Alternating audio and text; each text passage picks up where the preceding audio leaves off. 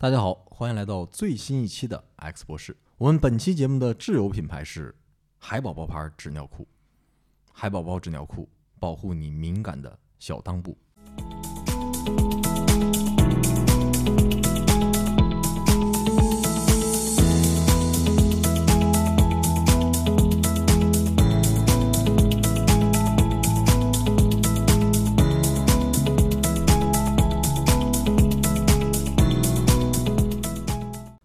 各位听众，大家好，我是你们的老朋友尼古拉。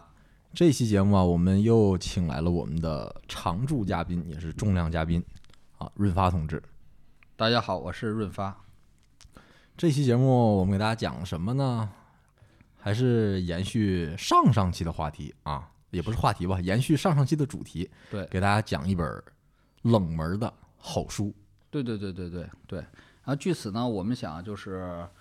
我们这播客啊，有个新的一年嘛，有个小小的企划，就是想以这种奇书还有奇人作为两个这种的系列，给大家介绍一些呃好玩的东西。然后呢，最近我们看那个小宇宙好像也把我们播客评为什么年度新锐播客之类的，给我们定义是什么光怪陆离的地狱故事故事会。呃，我们自己定位好像叫什么青年文化啊，但是它定义为这个光怪陆离，就是猎奇故事呗，就说点冷门的吧，冷门新鲜的东西，这也对我们也是一种夸奖。毕竟做内容能给说大家说说每次都不一样的东西啊，这也是我们的一个兴趣，也是我们的一个呃荣幸。所以呢，今天我们的主题是介绍一本很冷门的书。呃，多冷门呢？这本书啊，在豆瓣上评价人数不足，都没显示几个人看过。但是这本书我们之前公众号啊推了一下，可能会有一些人开始再看或者看过了。啊，这本书的名字叫做《野人山淘金记》，这个听起来啊，就是特别像那种故事会的这种文学，对不对啊？但是并不是如此啊。我们让本期的主讲尼古拉老师简单 介绍一下。呃，听到这个书名啊，可能很多朋友不知道野人山在哪儿啊？对，其实这个野人山就是当年哎远征军远征缅甸的时候，有一支部队当时是第一次远征失败嘛，然后从缅甸撤退，然后穿越缅北，就是戴安澜的那个二百师，哦，死伤惨重。他们走的这条路线走的那个山，其实就是野人山。所以这本书讲述的故事发生的地方就是在缅甸的北部。缅北地区，对野人山，就是刚才尼古拉也说了，可能喜欢历史的朋友都有些耳闻啊。野人山远征军特别惨烈死亡的地方，刚才尼古拉老师说的这个戴安澜将军自己本人也是死在了这个山上，所以说这个野人山呐，呃，稍微爱好历史的人一听就知道这是个非常险恶的地方，有多险恶，就类似于当初。呃，诸葛亮、秦孟获那种什么瘴气十足，又十分原始，而且那个当地的部族人呐也非常，嗯，强硬和野蛮的地方。的确，这本书也是讲了这样的一个地方。而这本书啊，我们刚开始啊获得这本书是尼古拉老师推荐给我的，然后我是去年年初看的。去年年初我为什么有契机看这本书呢？这本书看起来也不是什么名作者写的，看起来也没有人评价。因为我当时看一部网剧，叫做《淘金》，对，是那个爱奇艺迷雾剧场，呃，主演是廖廖凡和陈飞宇老师，就是陈红的儿子，他们演的这部戏啊。前半段看着还是可以的，那后半段我觉得有点冗长了，剧情有点不是很 OK，我就没看下去。但是我看了这本书之后。我却非常的喜欢，特别沉浸看下去了。我个人觉得啊，这本书要比那个淘金那个电视剧啊要精彩的多得多。而且这本书嗯很短，特别短。这个作者语言也极其精炼，里边故事啊，它就像一个那种的典型的那种非纪实、非虚构写作那种的采访稿，就是他看到什么，听到什么。就把这种记录全都写进去了，是一个像一个八十年代非常流行的那种纪实文学，追求的就是记录一种真实感。里边的故事，我觉得是非常夸张的，也非常精彩的。然后尼古拉老师，你讲一讲。而这本书啊，说是纪实文学，其实还不算，嗯因为我们看过以往，比如八九十年代特别流行那种纪实文学，其实人为加工的这个因素还是挺多啊，的，对对对，看起来就是不那么可信。嗯有很多地方可能都是编的或者杜撰的，但这本书啊，其实就是这个作者自己亲自去了一趟缅甸，对对，然后整个他这个在缅甸待很长时间，差不多得有四五十天。对，然后这本书结构啊，其实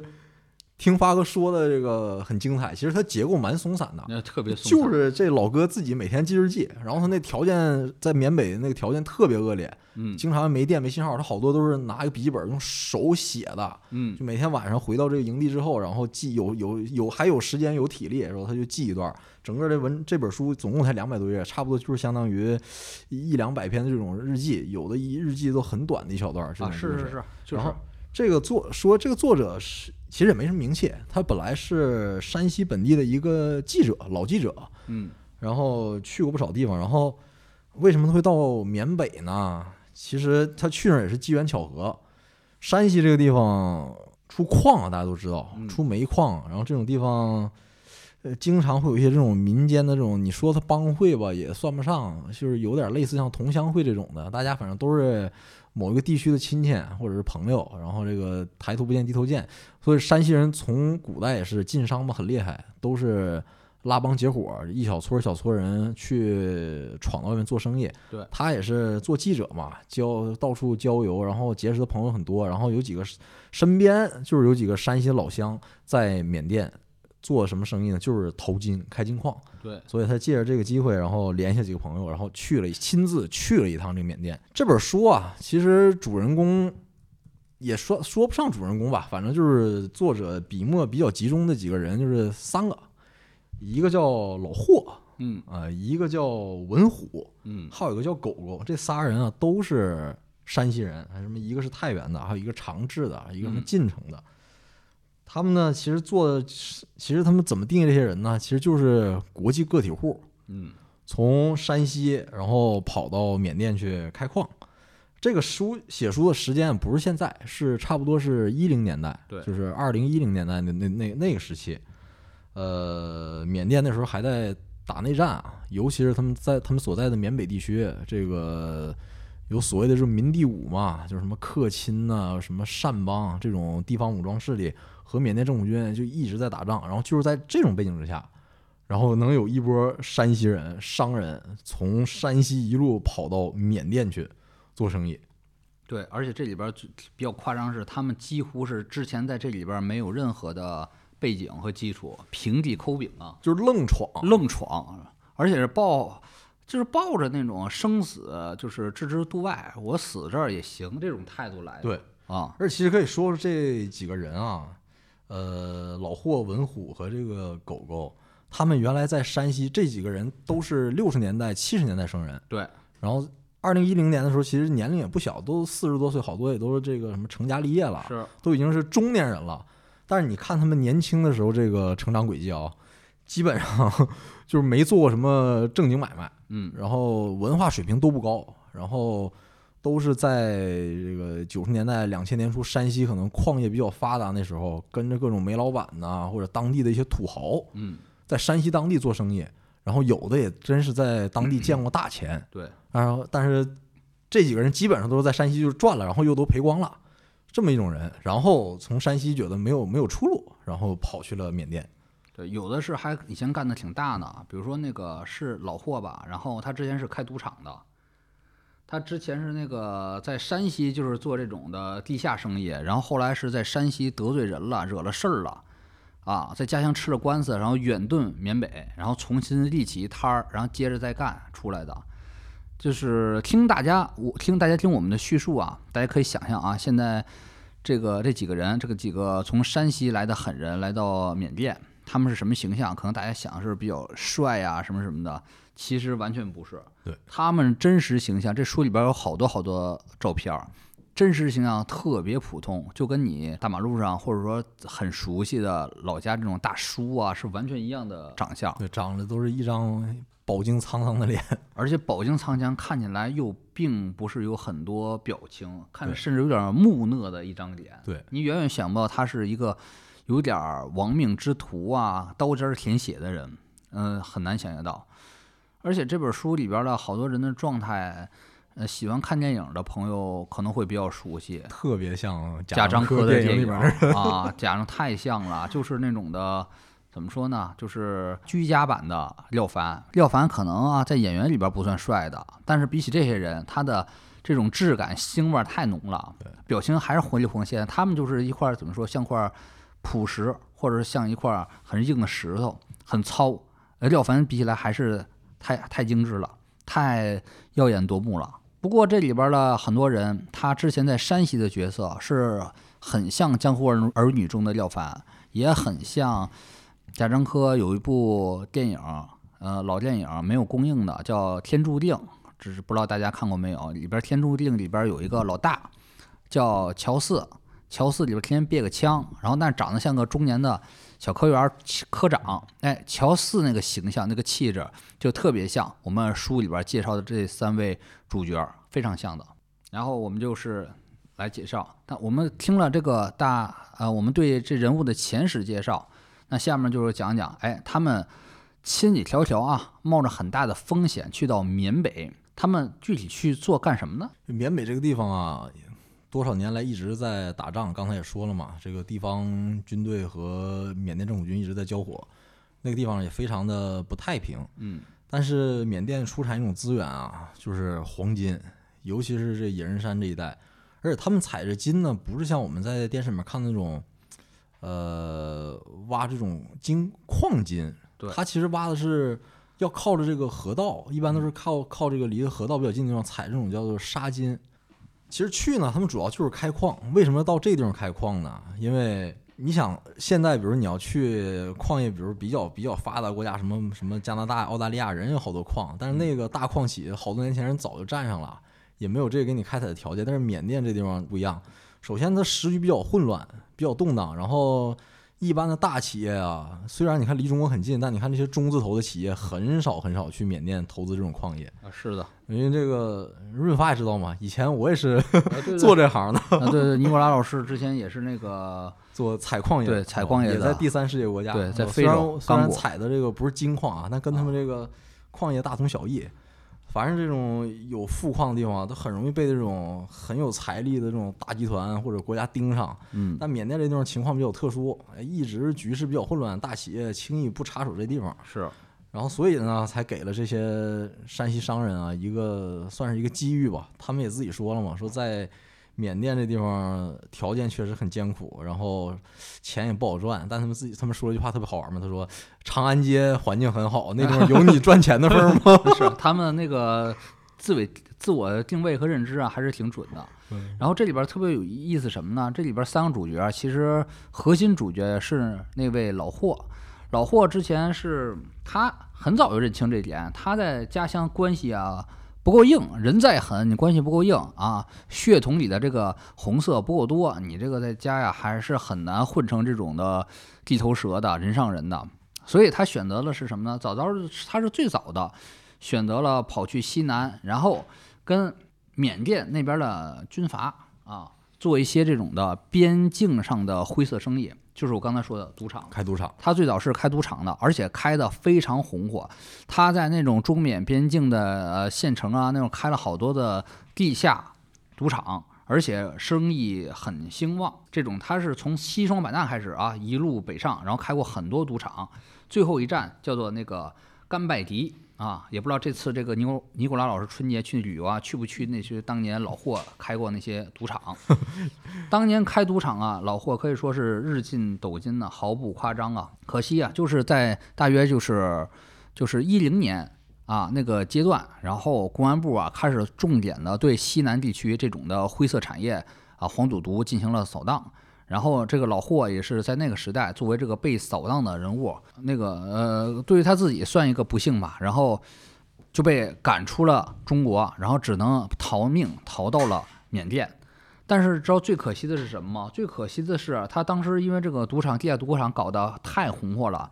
他马上就可以发大财发大财了。因为这个赌场啊，地下赌场被那个澳门帮看中了，准备要收购他的赌场。啊，准备以数亿元的资金，大家注意这个单位啊，亿元，把老霍手里的这个赌场全都买下来，马上就要签合同了，然后公安部对他进行了定定点打击，虽然人没抓到，但是这个钱全部打打水漂了，一下老霍就变成一个基本一个穷光蛋的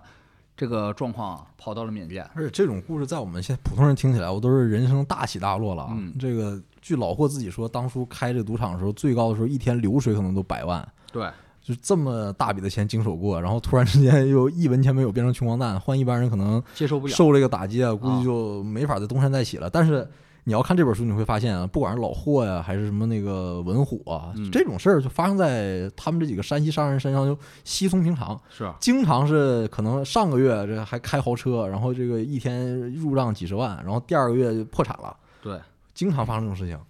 而且那个老霍是跟作者描述这个事情是非常轻描淡写的。原作是这么写的：老霍是躺在这个炕上、榻上，一边吸着大烟，一边跟他娓娓道来这两年的经历。他说，他跟作者这么说的：“哎呀，老赵啊，我这几年经手的钱，当年开赌场，少说有五个亿。”他说：“虽然我现在是个穷逼，但你给我一个支点，我就能立刻支棱起整个地球。他”他他就是这么说的。他说：“你看看，他是这他的语言非常有豪气啊，特别像当年那个香港枭雄片的气势。他这么说的：你看看这条大江，我带领一个军，我保证一星期占领这帮狗日的。到那时，咱们独家开采啊，什么翡翠、宝石、黄金、老虎牙啊、象牙，全是咱们的东西啊。咱们就杀点老虎，卖点虎酒。”咱一瓶也不贵，一瓶就卖三千块，一瓶三千块，一千瓶就是三百万，这就是小钱，咱们随便赚着花花。这就是老霍一边吸着大烟，一边跟作者讲的这个故事啊，非常的，嗯，特别有那个画面感，很像当年那种九十年代麦家雄啊、麦当雄拍的什么呃那个跛豪啊啊黑金呐、这种的气势。而且这几个去到缅甸的山西商人啊，大体上基本上都这气质。对，看文那个文化水平不咋高，是但是很像那种江湖人啊，混街面的那种。是，而且他们后来在缅甸开黄金的时候，这个遇到好多困难嘛。那地方确实不是人待的地方。然后那个是我忘了是老霍呀还是文虎说一句，就是说在缅甸淘金这行当说没文化的人能做，有文化的人干不了。受不了这苦啊，是吧然后？作者听完之后觉得，嗯，这话说的非常有道理。那太有对了，太有对了。其实对于这种江湖人士啊，你过多受过教育，你过多在温室里待着，那是是你的原罪，说明你无法在这个江湖上再打拼了。呃，然后那个大家听这个描述啊，觉得老霍肯定是长得是不是像吕良伟啊，或者那个周润发那么帅呀？完全不是啊，老霍。有有张照片，我们会贴在 show notes 里边，让你看起来就是啊，宁华老师，你看看这老霍长相是什么感觉？完全看不出来是一个口气这么大、这么枭雄的人物，嗯长得特别像一个山西老村长，就和你和你在啊这个劳务市场看到那个这找工作的民工看起来一模一样一，模一样，穿着打扮也一样，一模一样啊，而且还特别的矮，还甚至有点身形有点佝偻，嗯一点儿在脸上看不出任何的戾气和那个杀气，一点儿都看不出来，就看着很居家、很普通、啊，老好人的样子。其实说完山西这几个商人啊，可以详细讲一讲他们到底是怎么到缅甸开矿的。去缅甸这过程可能就超出很多听众的想象啊。正常来讲，比如说我们要到一地方做生意，那你是不是得，呃，那个办护照办签证啊，对然后你这个买机票，然后去啊，到那儿还得订酒店。这几个人就是去缅甸，就几乎没有一次正儿八经过去的，全都是从边境偷渡。那是当然，他那个时代比较早了啊。现在他们也说这个边检很严，不可能再那么玩了。但像当时他们从中国去缅甸，那就是先到云南腾冲是最后一个集结点，然后从腾冲再往南走，那就到边境地区了。嗯，就找生活在边境地区那种缅甸边民啊，又能讲缅甸话，又能讲中文，然后平时骑个小摩托车就边境来回窜。他不从来不走那正常那关卡，嗯，就是走那种哎关卡边上可能有条那个原始森林有条小路，骑着摩托车，然后你给他几百块钱就带你过去。在他们看来，就是去缅甸就这么容易，是从来不会办什么正儿八经手续，都是偷渡。你说你说严重点，这属于违法嘛？就是每次都是偷渡过去的，就就这么过去。然后到了缅甸之后啊，其实听众们可能不可能不知道，缅甸你要在那开矿呢，你也要跟各种机构打交道。但是呢，老霍有一点就是他看形势，有时候觉得他看的特别准。是他到了缅甸，就是简单这个勘察一番之后，他就他就总结，他说缅甸这个地方特别像中国什么时候？说特别像北洋军阀混战时期。他说有时候作者，因为我看的是作者记的日记嘛，他就很有时候经常很佩服，就是老霍就是做出来这种言论。他你没上过什么学，没什么文化，但是就做出这种评论啊，你觉得哎非常有太精辟了太精辟了。比他倒是可比什么那种的北大历北大历史教授什么的要精辟多了。而且了解这种第三世界国家，就是我认为啊，我个人认为嗯，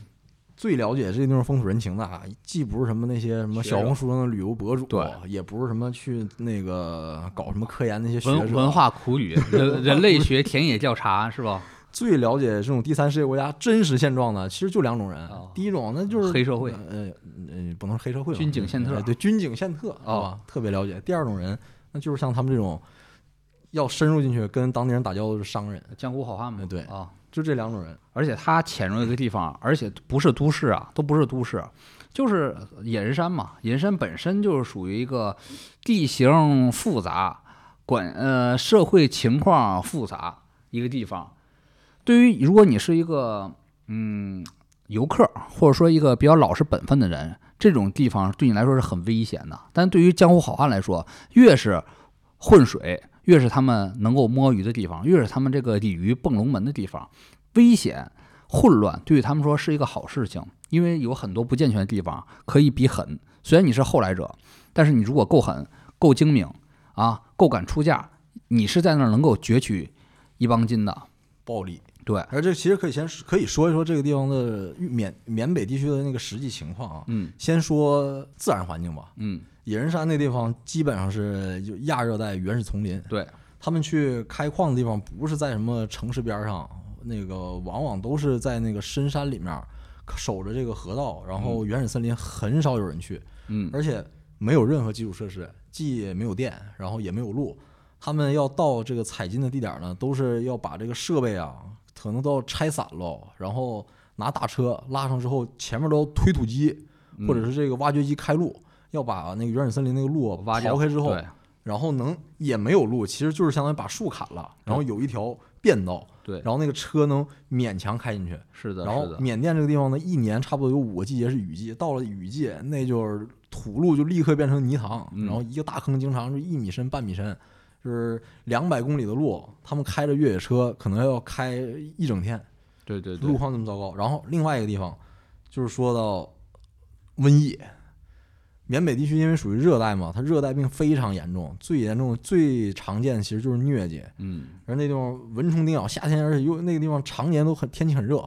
你没法穿长袖，基本上就短袖。那个被蚊子咬完之后很容易得疟疾，死亡率最高的就就就是这种热带病。其他的那种什么吃啊住啊条件都很差，那不用说了。对对住的地方，他们住的什么地方呢？比如说以前像我们在这个非洲开矿啊，比如先去的比较早的这种队伍，会搭建那种铁皮板房。铁皮板房这个住起来已经条件非常非常糟糕了，夏天太阳一晒，里面闷罐，然后下雨，里面不漏水，那也是跟敲鼓一样，特别吵。他们这个连板房都没有，就找当地的缅甸人建的什么房子呢？就拿一把砍刀，竹屋嘛，就拿竹子啊把竹子砍了之后搭那种竹屋，然后离地差不多一米到半米，是然后刚到那边之后连蚊帐都没有，是蚊帐属于比较稀罕的东西，他们后来才意识到哦，没有蚊帐这个很容易得被蚊子咬完 非常容易得疟疾。然后这个后来才有蚊帐，开始连蚊帐都没有，住的条件就非常简陋，非常简陋。嗯这是自然环境，然后说说他那个当地的社会环境吧。对，缅北地区呢，相当于是缅甸的政府军和各种地方武装这是一个冲突地带。然后他们的这些矿呢，有的地方呢就在政府军的势力范围，有些矿呢就在这个相当于地方武装的势力范围控制内。你要想拿到哪块的矿，你就要找到能说上话的人。缅甸呢，基本上像他控像他去的这些采矿这些点儿，基本上控制地方都是由军队控制这种防区，然后一个防区呢，基本上就一个营长说了算。你要是有本事，你就找到这个营长，你打通了他的关系，你就可以在他手底下面画出来，哎，这个这个河道画画出来给你几百米，嗯你就可以在这个地方开矿。所以这些山西商人啊，自己就说嘛，说我在这个国内，那个有非常丰富的这个和这个贪腐人士打交道的经验。然后到了缅甸之后，就很容易和这些缅甸的军方搭上线儿。然后非常容易搞搞定这些人。在老家有丰富经验，对而且说白了，说句不好听的，老家那个在老家练出来的技术，然后再去缅甸、嗯啊，可能是怎么说有有有技术优势。呃，游刃有余。对，等于你踢完英超，然后踢中超啊。你别看那个缅甸好像穷山恶水、穷山极恶的，但是里边的军阀胃口啊，可能远没有一个县委书记胃口大啊。能说吗？到时候逼掉我。然后那个他们这里边儿最重要的，他们一个靠山吧，嗯，相当于什么呢？他依附的所依附的将军是叫拉主席，拉主席，拉主席，哦拉主席是拉丁司令，拉主席谁呢？其实我也不知道是谁，我们那个还专门查了下，其实是没什么名气一个人。这种小军阀呀，在在在缅甸呐、这种地区混乱地区比比皆是，而且可能现在已经失势了。但是当时拉主席是一个是在当地是非常重要的一位角色。这个拉主席啊，还有他提到的丁司令啊，以前都是克钦邦的地方势力，嗯后来被缅甸政府军相当于是收编了啊，招安了。招安了，然后以前也是山大王用他们相当于是用他们来调过头来再打克钦人，质疑克钦人。嗯哎，其实可以说一句，呃，缅甸尤其是就是缅缅北和中国接壤那几个地方，都是他们所谓的特区，嗯什么第一特区、第二特区。然后我们比较熟悉的，比如说什么善邦啊，什么克钦邦啊，然后最有名的应该就是果敢。对，果敢呢，果敢人其实可以说相当于是缅甸的汉族人。嗯然后克钦邦，他像像这个老霍他们活跃的地区啊，其实主要是克钦邦和政府军这个交界的这个地带。克钦邦其实他们从语言包括文字上来看，就是比较像我们中国云南的景颇人，他们这个血统也比较接近，然后互相说的语言也是比较接近的。呃，拉主席其就是那里边皇帝嘛，他们有没有这种采金权呢？就是拉主席一一句话的事一句话的事儿。所以说，那个他们之前有没有背景啊，或者有没有技术都不重要，只要你搞定了当地的土皇帝，你就有资格在这块儿采金。其实《淘金》那个电视剧里边也有类似的角色设置，还是挺写实的。我嗯估计这个《淘金》这个电视剧呀，也是参照了很多这本书的内容。这个我们后面可以提到，有好多细节，对好多细节非常的啊，像。是一致的。其实这部片儿不火还也是比较可惜的，这部片子质量还是不错的，非常对于咱们中国观众还是比较陌生的一个领域。然后说到拉主席嘛，拉主席，你跟军阀合作最重要什么？最重要就是上供啦，对不对？然后拉主席对他们的抽成也是蛮狠的，是百分之二十，百分之二十。而且这个要要说一句啊，军阀们虽然是可以把采矿权卖给你，嗯啊，入门的时候交一笔门门槛费。对，其实如果你了解矿业的话，你会发现它跟所谓的那种比较正规的现代矿业的模式是一模一样的。嗯，比如说我们在非洲非洲开矿的时候，要买这个矿呢，你也要先交一笔这个所谓的入门费，也就是门槛费。嗯，然后买完之后，这个矿权才能归你开发。然后你开发之后产出来的矿按比例征税。他们这个地方虽然是军阀控制嘛，看起来比较土，但其实模式是一模一样的。你要买矿，你要先出一笔钱，然后你开矿之后开出来的金子，呃，按照比例来征税，征税征百分之二十。虽然税税定的很高啊，但是拉主席是只管给你矿权，至于你这个矿能不能采得出来那我不管。啊，对，那我不管啊反正到时候我就我就要收钱。对，呃，军阀在那地方是稳赚不赔的，风险呢基本上就是由这些采矿商人他们来承担，是啊，而且收税非常有意思。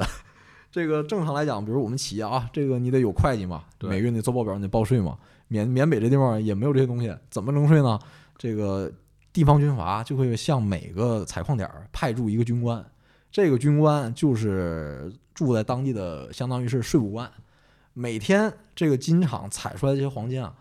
呃，一会儿我们讲它具体是怎么采的，反正每天采出来这个黄金烧成这个金饼之后，要双方共同见证之下，然后拿一电子秤，称完之后有个账本儿，然后双方签字，每个月就以这个为准，按这个来抽成。对，然后老霍这些人吧，头脑真的是比较灵活。这种东西，你想，正好我们想想，那军阀拿枪过来跟你谈啊，我就抽成百分之二十，那你你敢跟军阀讲价吗？你肯定不敢，对吧？嗯那老霍在这种情况下，他们这些山西商人还能跟军阀讲价，就不是不能谈的。这东西其实可以谈，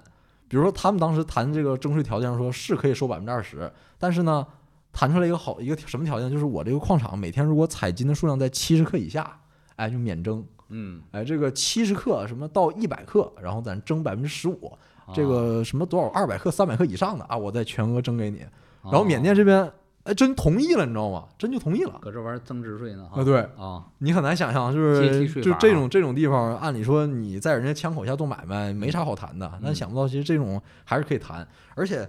呃，老霍他们其实也抓住缅甸人的这个特点了，打仗嘛，当地军阀需要钱，很需要钱，嗯而且他那个地方基本上主要的资源就是黄金，所以军阀们其实是依赖这些商人的，特别像中国这个民国时候。民国政府和上海滩那些商人呢，其实相当于是相互利用。这老霍想想赚钱，然后军阀也想从从他这儿刮利润，嗯所以说好多事儿都是可以商量的。这本书里面啊，有一些情节是如果不干这行你是很难见到的啊，就是作者因为在那待的时间也比较长嘛，然后还带照相机去，然后连写带拍，他就把缅甸的那些当地中国人开的那些采金厂到底是怎么采金的这个过程，就原原本本的展现出来了。嗯这些去缅甸采金的这些这些商人呢，其实啊，他们的技术还是不怎么好的，是主要差在哪儿呢？就是勘探技术太弱了。他们这些包括这个老霍还是文虎这些人，一直就想从国内挖挖一个这个懂真正懂勘探技术的这么这种这种专家。然后当时他们还提到说说，听说呃山西那个道上有人有关系，说知道一个什么从武警水黄金部队退役下来的一个一个一个一个一个军官，说搞技术的，说找黄金特别厉害，说当时一直想把这人挖来，但是始终也没挖来。他们在这儿采金啊，最重要的就是勘探，选矿床你自己究竟选在哪儿，军阀是不管的。反正你交这么多钱，比如说你只能选三百米，那这嗯你自己去找这三百米，这三百米究竟在哪儿？军阀不管，军阀也不知道那儿有黄金，反正你自己去找。所以一旦你要找的位置不好啊，你采每天矿场采出来那个黄金量是非常低的，这个非常考验眼力，有的时候就近乎玄学了。很多可能也是在他们在国内也是干这种矿业的，但到那边找金经常打眼，就是觉得这个位置哇，这个看起来那个含金的这个品位应该特别高，但其实一开采什么都采不出来。嗯，经常的事儿，这样的事对情。而且开矿虽然他们开的这矿规模一般，看起来都比较小，可能就是把一个河段分给他们，比如两百米、三百米这样，但是呃要建金厂的话，往往要投入重金。你初期，比如说你你要修路，修路到了之后，你还要进好多这种专门的采矿设备，比如说挖掘机啊，还有这种什么卡车呀，包括反正各种采矿设备吧，都要花好大一笔钱，差不多每一个看起来不起眼的小矿都要投进去大几百万。然后他们采矿具体是怎么采呢？这上面书里面其实你看有照片，很有意思。它是沿着这个河，一般通常都是沿着这个河边儿，然后把这个可能含有黄金的这个土啊表土挖出来，挖出来之后呢，用这个河水灌到一条带子上面。这带子是什么？就特别像我们国内足球场上那种假假草皮，嗯绿绿的那种假草皮，然后这个假草皮铺开可能有几百米长，然后就把这个矿全部用水冲到这个像长得像草皮这个袋子上面，然后浇什么呢？浇上那个水银，然后就能把这个矿里面的这个黄金融到这个水银里面。嗯然后他们每天做的就是拿挖掘机挖一一一一车一车的这种矿倒到这个传送带上，然后用水银浸，浸完之后。吸收了这个黄金的这个相当于溶液，把它收集起来，然后再去冶炼提纯。采金其实就是这么个过程。对对对，其实也是靠运气，也是靠技术。其实好多那个他们，所以说这本书里边儿有三个主角嘛，他们就是因为这种的呃利益段的这种的利益争执，他们仨也陷入了。有好友啊，都是山西来的，有成的伙伴呢，后来就是反目成仇嘛，成为仇人，想互相要要动刀动枪，互相仇杀这个地步了嘛。对，而且黄金采黄金这个事儿，其实特别的能见出人性的那种阴暗面来。啊，对对，因为其实也不光是采黄金，就是凡是矿业啊，都是和钱直接打交道。因为地里挖出来的东西马上就能换成钱，这个对人的诱惑其实是非常大的。嗯太大了。尤其他这个采出来，那就是金灿灿，那那就是金子，直接就就拿能换成钱，直接就能花的。嗯往往呃，这种中国商人，比如一般结成一个小的这种金矿场，挖不出金的时候，他会爆发矛盾，嗯，因为你这前期重金投进去之后，矿场每天吃喝用住都在烧钱，对，然后你每年采矿的时间其实就只有五六个月，找矿然后开挖能采的时间其实非常少，看起来他们一年在那忙碌，其实真正出黄金的时候，可能就是一年就一两个月、两三个月。嗯，对的。如果几个月，比如你手里的钱烧干净了，然后还没这个烧出金子来，往往这个小团队肯定要发生矛盾。然然后另外一个就是，如果挖出来了黄金，也会包也发生矛盾。比如说，这个入股之前大家说好的，这比如说四六分账啊，或者什么三七分账，往往这个黄金挖出来之后，有的时候运气比较好，一天可能这一个矿就能出一两公斤的这种黄金的时候，所有人的那个心情都会变。原来说好的谈好的这个分成比例，可能到时候就不作数了。对这种故事是比比皆是。比比皆是。然后这里边的三个主角，刚才我们介绍了老霍，老霍是主角吧？还有两个重要人物，一个是叫文虎，一个是叫狗狗。文虎的这个岁数啊，稍微这个大一点点。文虎以前是在山西啊，是说白了就是也是江湖好汉，打打杀杀，年少轻狂啊，嗯、是专门在那种矿上给人平事儿，给人平事儿的，说白就是黑道，然后也是重伤害，在国内犯罪了，犯重罪了，然后一路潜逃去了缅甸。还有一个是狗狗，狗狗是这里边最年轻的一个小兄弟，最早的呢是他们那个手底下的老霍手底下的一个小弟。当初那个老霍啊跟发生冲突，狗狗啊是先锋，是一马当前，有点像呃《无间道二》里边那个张小杨那种角色，一马一马当先，直接就干。后来呢，这个这个狗狗在当地啊就得疟疾了啊。对于当地来说，这个淘金者来说，打打杀杀呀，还有这种阴谋算计，可能都不算是最危险的东西。最危险对于他们说就是疟疾。疟疾这个东西，如果稍微没处理好，他们就会死亡。对，啊很有幸，我在非洲就得过疟疾，然后呢，怎么治的？现在就是有特效药，有特效药，就是青蒿素，是吧？但是有什么问题呢？呃，得了疟疾之后发病来的往往特别快，是而且很急。而且如果你比较倒霉的，比如疟疾它分分好多型，你要不小心得了这个脑疟，嗯，那可能就给你的抢救时间就只有一两天。一两天之内，如果你找不到医院没有这个特效药治伤的人，基本就必死。就必死了哈。嗯那你那次是比较幸运的我这个得的症状比较轻，啊，这尼古拉老师大家也听到了啊，这个真的这经历是非常精彩和复杂的啊，所以那个之后我们尼古拉老师的非洲经历我们会专门做成专题，大家不要心急，我们会慢慢的把这个故事告诉你啊。其。实啊，这本书啊，我在推荐给发哥的时候吧，虽然我是赶着淘金那个电视剧出来的时候推荐给发哥看，啊。但其实我最早看这本书啊，就是在非洲时候，因为当时我做的行业是采矿业嘛，啊。我就找找说有没有什么类似的书啊看看，然后哎我就淘到这本，当时看说实话啊，没有给我很大的触动，嗯。因为我感觉这个书里面提到的，包括这些主人公啊，跟我在非洲遇到的好多人其实特别的像。嗯他们自己就是说自己是国际个体户嘛，其实嗯这种这种人不光是在这本书里提到这种缅北，很多这种第三世界国家，什么非洲啊、东南亚，其实都有他们的身影。是啊而这些人都是，你很难说，我不知道这算不算不算算不算一种命格啊？呃这这是一种命格，这些人啊，你看起来吧，其实也不是坏人，嗯然后那个，但是你就身上透出来那股又有点聪明，然后又有点狡诈，然后同时又很仗义，很有江湖气，嗯就是这波人感觉就是像像同一种人。你说，我就感觉以他们这种吃苦耐劳啊，包括这种智商水平，很可能，你说他安安稳稳干一个其他行当啊，也未必就赚不到钱，嗯也未必过得就这么苦。但这些人，我很好奇，不知道为什么就都选择这种冒巨大的风险、刀尖舔血的这种、哦这种这种活儿。喜欢冒险，这真是一种人格倾向。之前那个听有哪一个博客呀，好像是天才捕手还是故事 M，就讲了一个类似的故事，就是河北人。然后之前那个他是河北当地小城市的富二代，很有钱，然后他就觉得活着没劲，后来他最大乐趣是那什么，后来去赌钱。去澳门赌钱，然后赢输都特别大，都是一晚上几百万这个级别的。后来赌赌赌赌输的太多了，也觉得没劲了，然后他就选择去石家庄啊那个出家了一段时间啊，这是反差够大的，是出来后来就觉得悟有点这个悟空了，然后后来就去去哪儿了？突然就去那个也是去去缅北啊，还是去柬埔寨啊？然后那个开一个旅馆去了，专门是收留了好多那个被诈骗啊、追杀那种人的故事，非常精彩。这里那个人的性格其实跟书中这几位也也非常像，嗯非常像一种人格倾向，他就可能就是喜欢比较呃风险、呃富贵险中求的生活，而且他们对于这种高风险的呃危险啊看得很平淡。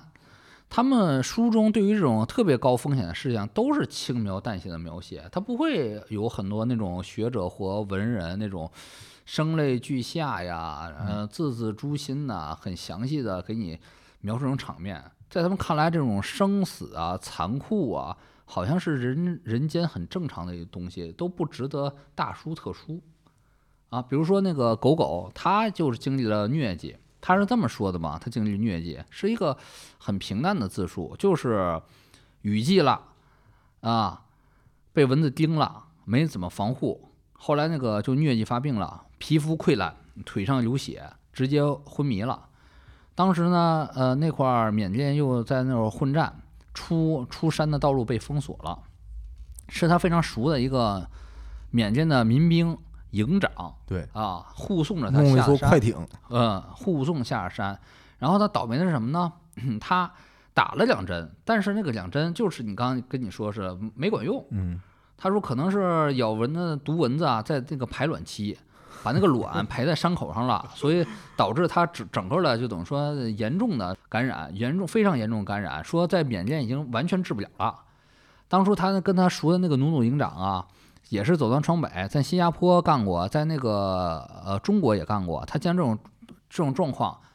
就觉得不行了，因为他当时的状况非常恐怖，两只眼球都完全黄了，双腿肿了，像象腿一样，口吐绿色体液，啊，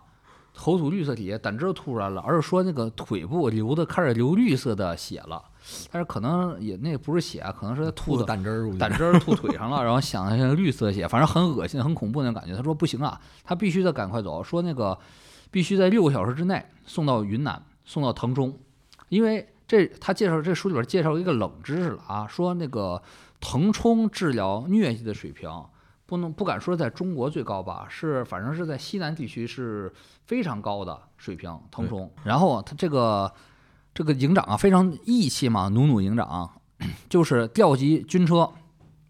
直接的冲向了边界，送往腾冲，给救了，直接花了大价钱啊，送到了这个腾冲，然后，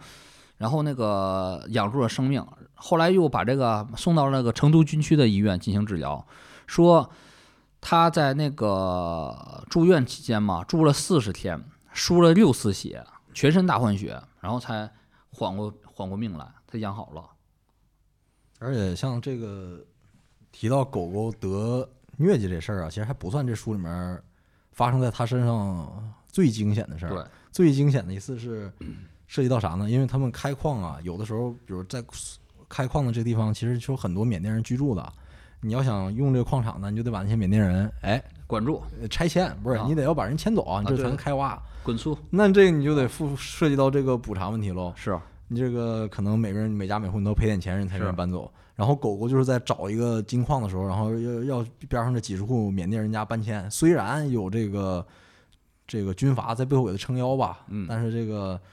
商人嘛，肯定不愿意多掏钱，反正就把这些缅甸人打不走了。但是缅甸人也不太高兴，觉得给的补偿比较少。然后有一个当地的缅甸人就老过来跟他这个挑衅，就是说你这个给钱给的少了。说这狗狗，你知道干了件什么事儿吗？在缅北那地方枪支泛滥，就这些采金的中国商人，好多手里面都有枪。嗯，喝大酒之后跟这人发生冲突，当场就拿枪把这人打死了。是，当场打死了。然后事后别人一问他说咋处理，他说赔赔了三万五千块钱人民币。对，了了，就就这么一件事儿。你就是杀人啊！我是在那个你这是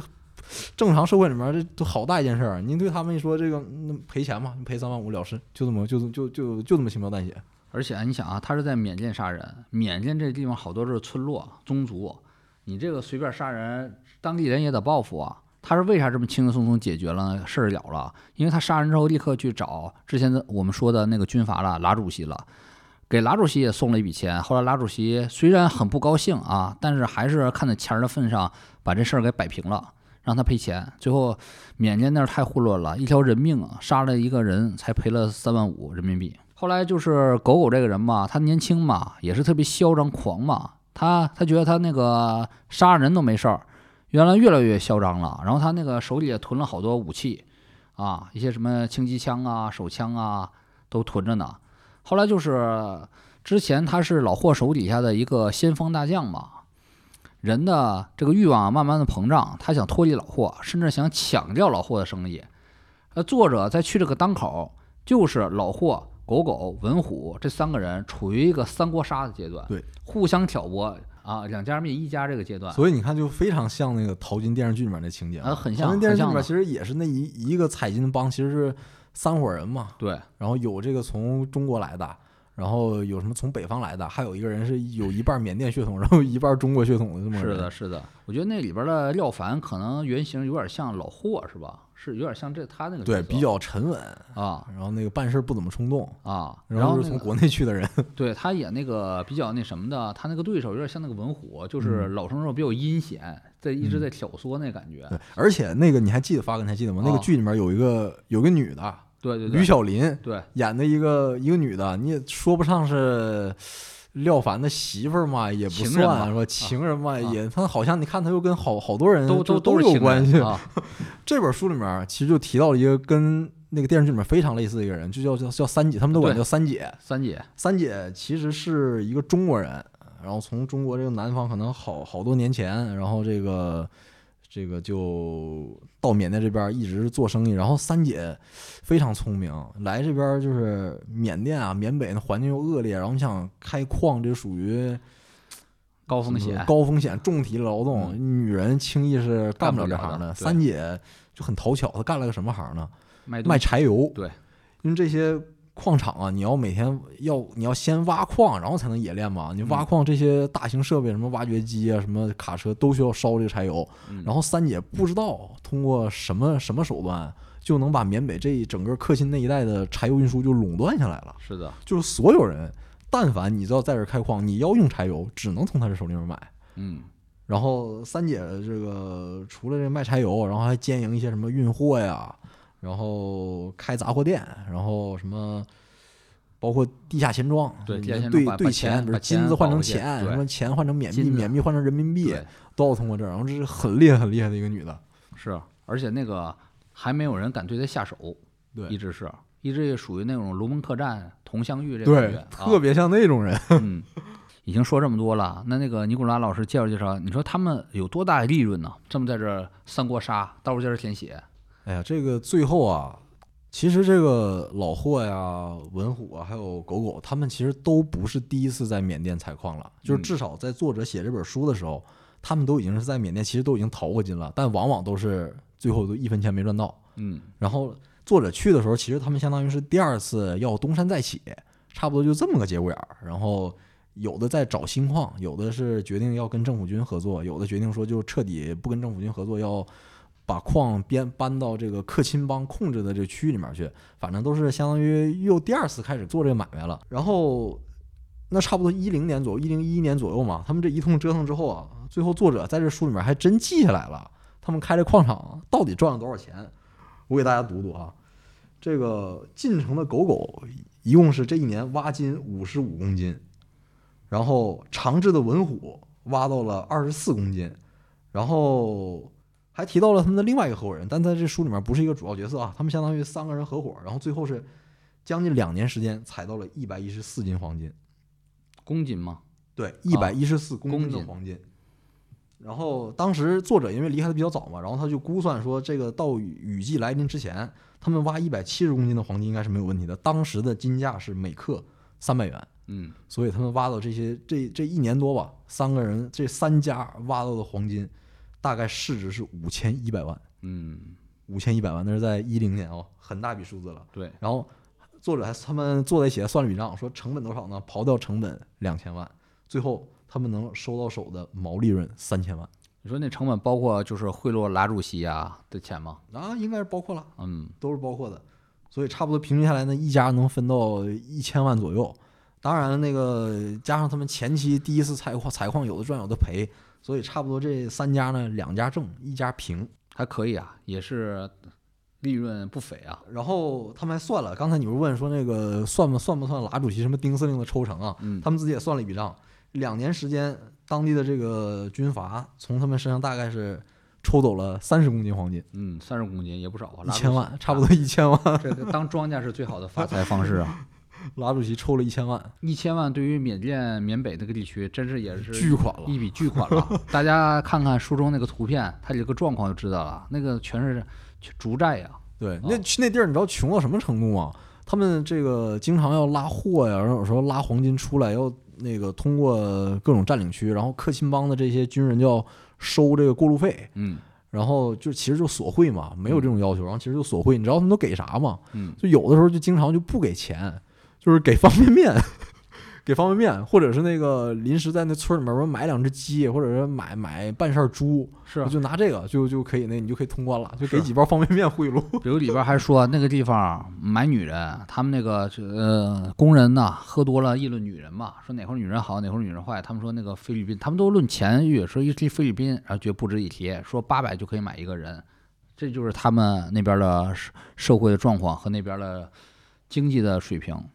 还有就是里边。好多，就算你有很有钱啊，你都没理儿，没有地方花。他们当地吃了很多东西都非常的粗糙，生冷食物啊，都没有一一日三餐。比如当地的土著人是怎么吃东西呢？是当直接呀用刀砍杀野生动物或者家禽，然后直接就是呃不呃直接那个用火烧掉动物皮毛，甚至都不烧啊，把肉烤到半熟，然后撒点盐、辣椒，然后这东西给你。蘸着好多柴灰，然后就给你，这生吃啊，这就是晚餐 啊！这五分熟、三分熟的一块野猪肉就给你吃，这就是晚餐。他们就是在这种环境下生活，别说疟疾了，我就觉得好多人啊，在吃这种肉，你吃这种肉三天都过不了 啊，就得病了，就得得大病。它里边连文明的最低需求可能都很难搞到，比如说什么呢？卫生纸，你连卫生纸都可能很难的买到。卫生纸是属于得你精心的。呵护，或者说精心购买一个东西，要不你只能拿那个大叶子擦。啊，如果你在也，你想想啊，咱就不想打打杀杀三国杀呀，贿赂拉主席。你说你到了丛林，你在那蹲着，屁股一撅，然后露出你这种呃这种细腻的脂肪，你这细腻脂肪一露出来，当地野蚊就叮过来了。然后你又没带手指，你就拿那种大树叶，你这可然后你你晚上又吃的是生猪肉。然后你这折腾三天，折腾三天，你就得大病一场，就受不了了。所以说，这个这这种的环境本身，这个故事都让人感觉非常的惊奇。他们三位本身都是山西的狠人，与这个缅甸八竿子打不着关系啊，他们却千里迢迢窜到了这儿。而且根据这本书的叙述，当地啊，他们已经成为了一个呃那个那个山西帮啊，他们也是在当地那个那个区域。最狠的中国势力啊，其他还有一些边角的中国势力，可能跟他们合作，可能是跟他们是是他们的下游。然后还有那个还有个狠人帮，小狠人帮，你还记得吧？是河北帮啊，河北帮是河北帮啊，就咱上回说那个啊，高僧他们去传法的地方啊。我上回念错了，你再念一遍，那叫景什么？景静，景静啊，景静啊，景静，从景静来的狠人，真的就是不知道你有没有这个感觉啊？其实河北啊，跟山西啊，还真是挺出狠人的地方。是啊，山西人给人的感觉是面目模糊啊，河北人给人感觉是面目更模糊。嗯，好像百分之九十全是这种的啊，宝强啊这种感觉的人。但其实河北和山西啊这种的狠人文化呀，就说人狠话不多，敢去最危险的地方干最危险的事业，然后没有什么情绪波动，这种人还是真不真是不少的。嗯啊。但是他们到了这种嗯缅北，他们最怀念什么呢？最怀念的，哎，反而是吃一碗这个家乡的面。对啊，哦，汾酒，他们最想喝的就是汾酒。所以作者是开着车从山西直接去的那个缅甸嘛，他带了好几箱的汾酒。对，然后还搞了在那儿总会餐，会餐就是吃山西面条。对啊，刀削面，喝汾酒，喝汾酒，吃刀削面，在那个缅北的小木屋里边，然后。看着练大金饼，然后喝汾酒，这是绝对是，我如果拍成电影，是绝对是一个奇景。因为我们一般来看的这种丛林探险，以西方视角为主的这种的电影的话，全都是有着很强的这种刻板印象，甚至有点儿呃模式化的东西，比如马修麦康纳拍那个《金矿》，就是嗯。白人探险家，两个来自呃纽美国的这种的大探险家，然后一个是那种红脖，很勇武，很很勇敢；另一个他的搭档可能是很很学者，很人类学家、探险家这种的。然后他们在印尼的里边儿找金矿，然后住在那种。像户外野营那种的帐篷里边儿，然后那个幻想着发财，然后又又又教育着当地的那种愚昧的民众，像救世主一样，或者说有一种刻板叙事，有一种又比较像那个《黑暗之心》《现代启示录》那种的一个白人的疯子逆流而上，到了那个越呃越南丛林的深处，成了当地的王。然后咱们山西狠人这种的故事，在当地完全不一样。他们，你如果他们绝对是当地的一霸，有钱呢，甚至那个狗狗在当地都杀过人。嗯但你看起来他们就是非常普通，既不疯狂，也不出类拔萃，嗯，乃至他们的生活有极端的，甚至极端的枯燥、乏味枯燥和和和单调啊，就睡在那种小棚子里边儿，然后呃雇了一些那个缅甸当地的妇女给他们炒菜，就这种的生活、啊。如果你如果你是一个作者，比如像像那个科布拉这种的导演呢，或者说像那个你是一个作家，就是爱追问意义作家，你会问你们千里迢迢来这儿，你们到底是为了什么呢？你们是追求什么呢？他们没有这种意关于意义的答案，人家可能就掏了个金饼，就这个，就这个 金饼啊，可能还掏出把枪来，五四手枪就这个 啊，没有意义，哪那么多为什么是吧？他们没有意义。你要是你要是许志远做十三幺专访狗狗和老霍，我觉得许志远懵了。嗯人家人家不跟你说什么，许志远可能前三天那个在那儿那个上厕所都受不了都，啊、没有任何意义。他们就是这种人格形象，他们觉得在这反而过得还挺自在的，反正老家也回不去，犯犯重罪了。嗯我在这儿也端的是一条好汉啊。可能许知远要见到李俊混江龙李俊采访，你说李俊你为什么脱离梁山？你为什么来到这那个泰国啊？你为什么要当国王？到哪儿他们都为什么啊？就说也咱在这儿也端的是条好汉哈、就这么简单的一个故事。嗯，所以我们讲完了，可这里边故事有很多，如果你站在一个普通人角度，很多不能理解他们行为逻辑的地方。所以这个剧本啊，看似很呃很奇，但是变成电视剧呢，好像又没什么可拍的，就没有完全没有很很强冲的剧情，没有冲突，对，所以这是不是也是《淘金》这个电视剧开头看起来不错，后期、后续就开始难以发展这这样的一个问题呢？他这个我感觉啊，如果可能想把这个故事故事拍好啊，那你可能就得加入一些虚构的情节了，嗯，你就只能人为制造冲突了，是吧？是我这个三角恋什么的，对，啊或者我跟这个缅缅甸的军阀干一仗的，对。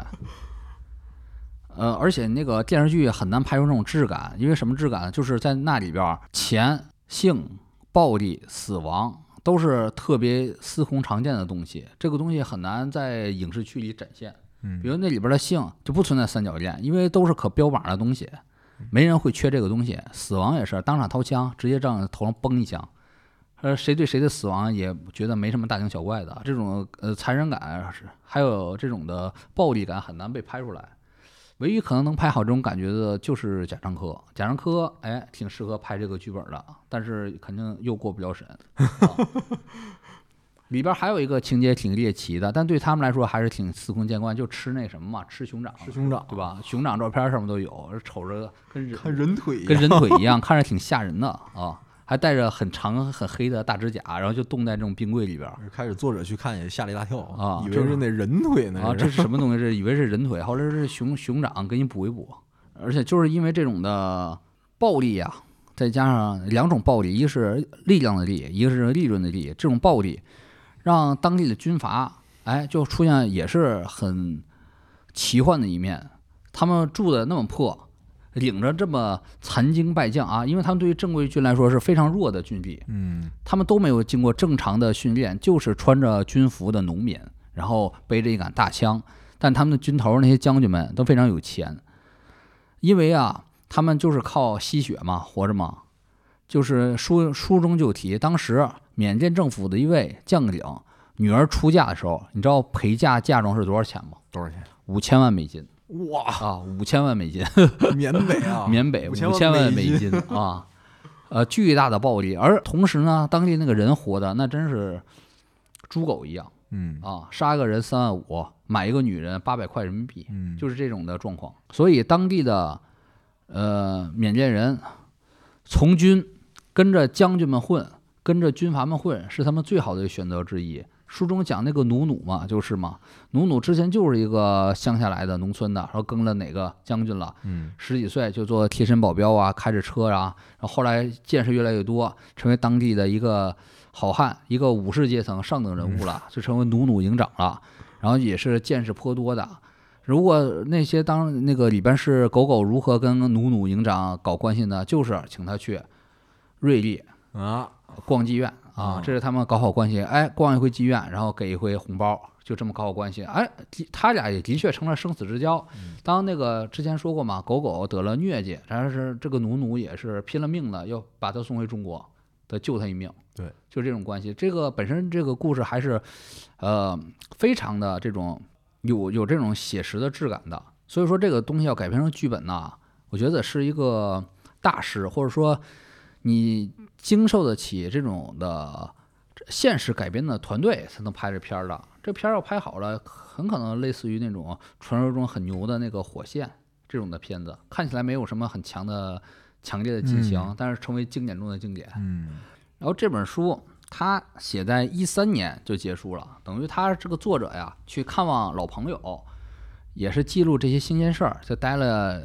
几个月记录下来的。后续是怎么样，其实谁也没人知道。其实这个作者后面还是提了一嘴，嗯这本书出版的时候，差不多已经到了一三一四年了嘛。嗯然后那个时候，缅甸的政府军和缅北地区的地方武装又重新开战了。嗯然后有些商人就从缅甸撤出来，然后撤到中撤回了中国。嗯然后他这书里面的主这几个主人公，有的也跟着回来了，然后有的就选择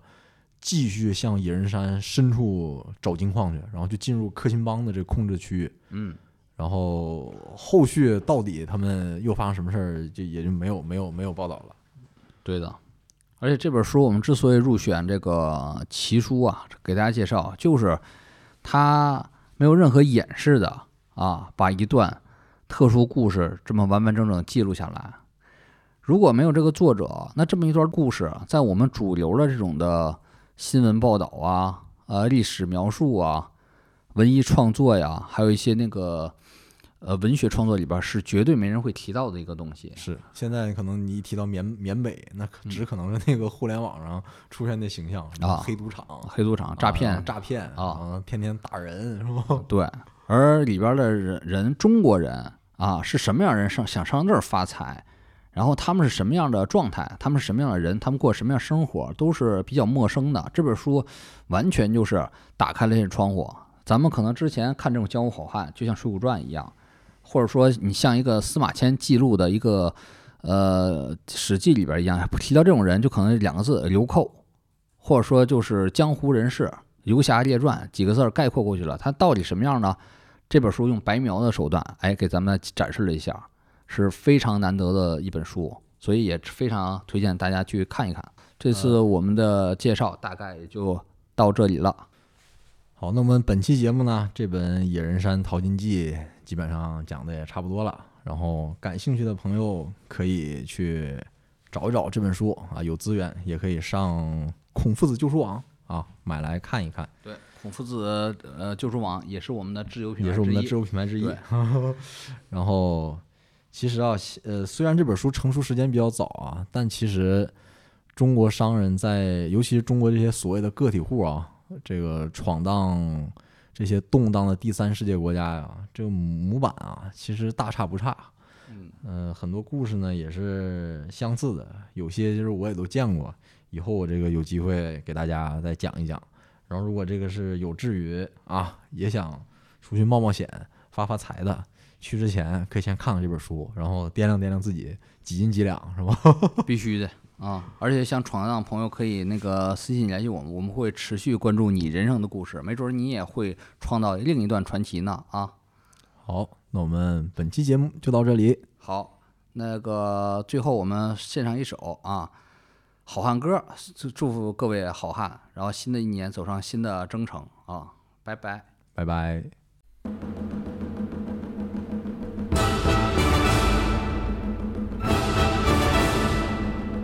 大河向东流啊，天上的星星参北斗啊。